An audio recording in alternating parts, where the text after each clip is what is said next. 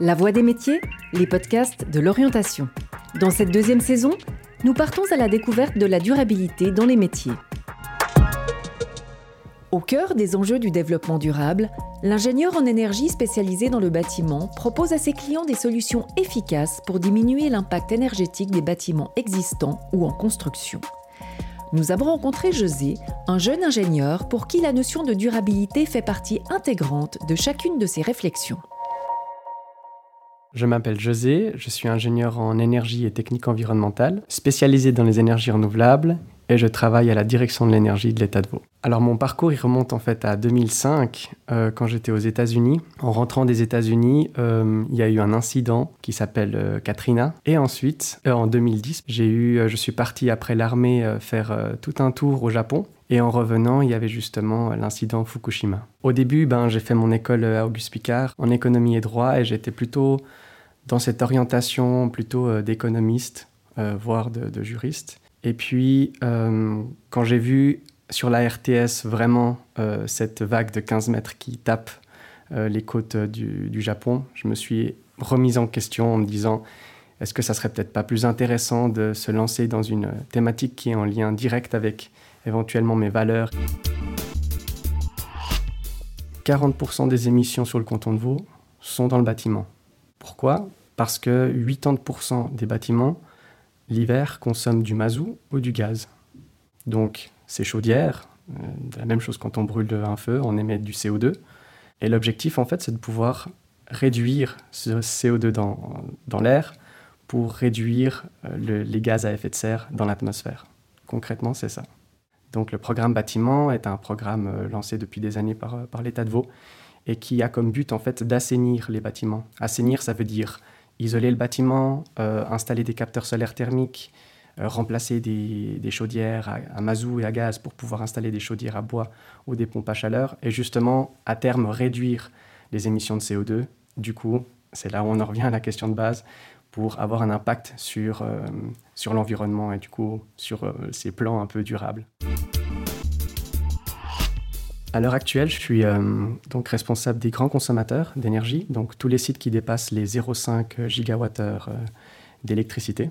Et donc, c'est beaucoup de corps de métiers différents. Ça peut être euh, ben, un propriétaire, ça peut être un grand investisseur, par exemple, je ne sais pas, des caisses de pension ou autres. Ça peut être des architectes qui ont des complications dans leur installation de panneaux photovoltaïques, donc peut-être qu'ils décident de le mettre au niveau de, des façades. On a des ingénieurs parfois euh, en environnement pour tout ce qui est euh, les stations d'épuration qui doivent être assainies, etc. Donc c'est là, la grande difficulté, c'est que il faut être un petit peu à la fois généraliste dans le milieu de l'énergie, donc à la fois comprendre que les trois piliers qui sont le bâtiment, euh, la mobilité et les entreprises ont tous une forme de synergie entre elles qui, ont justement un, fort potentiel d'amélioration dans l'efficacité énergétique globale du canton. Et quand on travaille en fait à l'État, ben, c'est plutôt des, réponses plutôt dans la planification territoriale. C'est-à-dire qu'il y a des zones industrielles euh, dans lesquelles il y a des producteurs de chaleur, bah, typiquement des usines d'incinération, qui émettent trop de chaleur. Et l'objectif pour moi, c'est de pouvoir trouver des preneurs d'énergie qui, qui, sont ensuite ben, intéressés en fait à, à, réduire leurs émissions de CO2. Donc, au lieu de consommer du gaz, ils vont utiliser en fait les déchets de tout le monde pour pouvoir la réutiliser en fait dans leur industrie. J'ai la chance aussi d'avoir euh, une certaine liberté de, réflexion euh, vis-à-vis -vis de, ces projets. Et si vraiment il y a des complications d'un point de vue euh, de compétences que dont je, ne connais pas, c'est vrai qu'il est intéressant de pouvoir communiquer avec d'autres directions pour savoir si environnementalement parlant, c'est aussi juste. Par exemple, on va installer, enfin non, on peut installer des panneaux solaires dans des régions montagneuses mais est-ce que ça a vraiment un sens d'un point de vue environnemental? Euh, La thématique de l'éolien aussi a, a, fait beaucoup de, discussions. Et, et, du coup, c'est aussi ces éléments-là auxquels on peut discuter en fait avec nos, nos collègues dans l'environnement pour savoir quels sont les sites les plus propices et qui aient le moins d'impact possible euh, pour l'environnement. Je pense que tout est lié. Quand on parle climat, on parle environnement, on parle énergie. Vu qu'on a quand même beaucoup de projets, typiquement dans le programme bâtiment pendant 4 ans, il y avait quand même 11 500 projets c'est le temps qu'il faut euh, pour pouvoir répondre rapidement et de manière juste au projet. D'où l'intérêt en fait d'avoir des bases fortes hein, dans les énergies renouvelables pour savoir si ce projet-là est cohérent ou pas. Est-ce qu'il faudrait plutôt installer une chaudière à bois ou est-ce qu'il faudrait plutôt installer une pompe à chaleur ou est-ce qu'il faudrait d'abord isoler son bâtiment? Même si on parle de thématiques en lien avec la transition énergétique, ces trois solutions sont possibles, mais quelle est la plus adaptée? Les obstacles ou les freins énergétiques, comme on les appelle un petit peu dans le jargon, euh, sont multiples et du coup il faut beaucoup de solutions.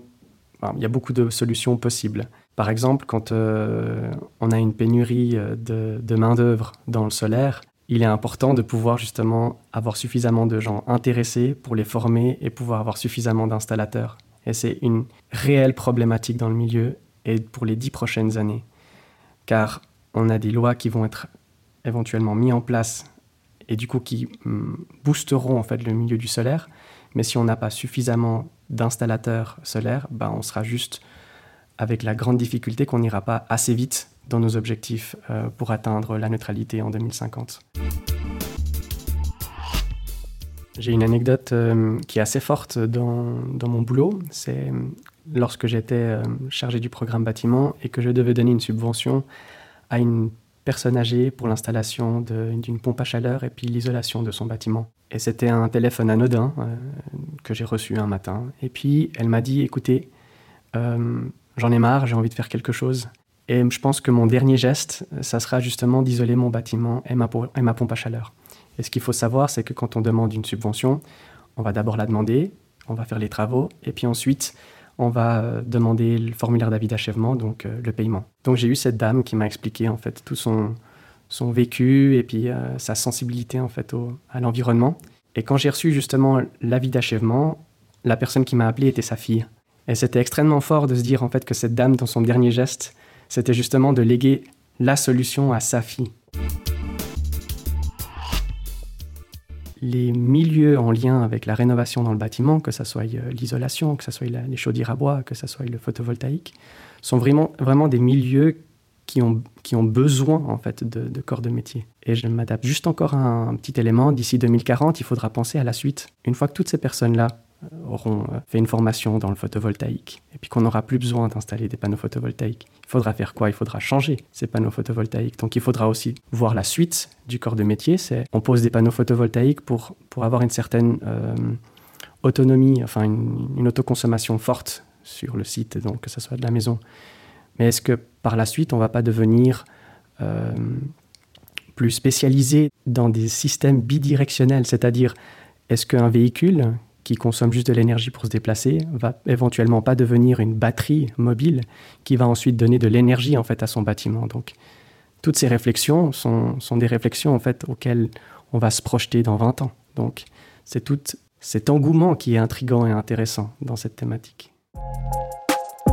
Si vous souhaitez faire découvrir cet entretien, n'hésitez pas à le partager. Merci d'avoir écouté La Voix des métiers un podcast produit par l'Office d'orientation scolaire et professionnelle de l'État de Vaud. Vous pouvez retrouver tous les épisodes sur le site zoom-vd.ch et sur les différentes plateformes de streaming.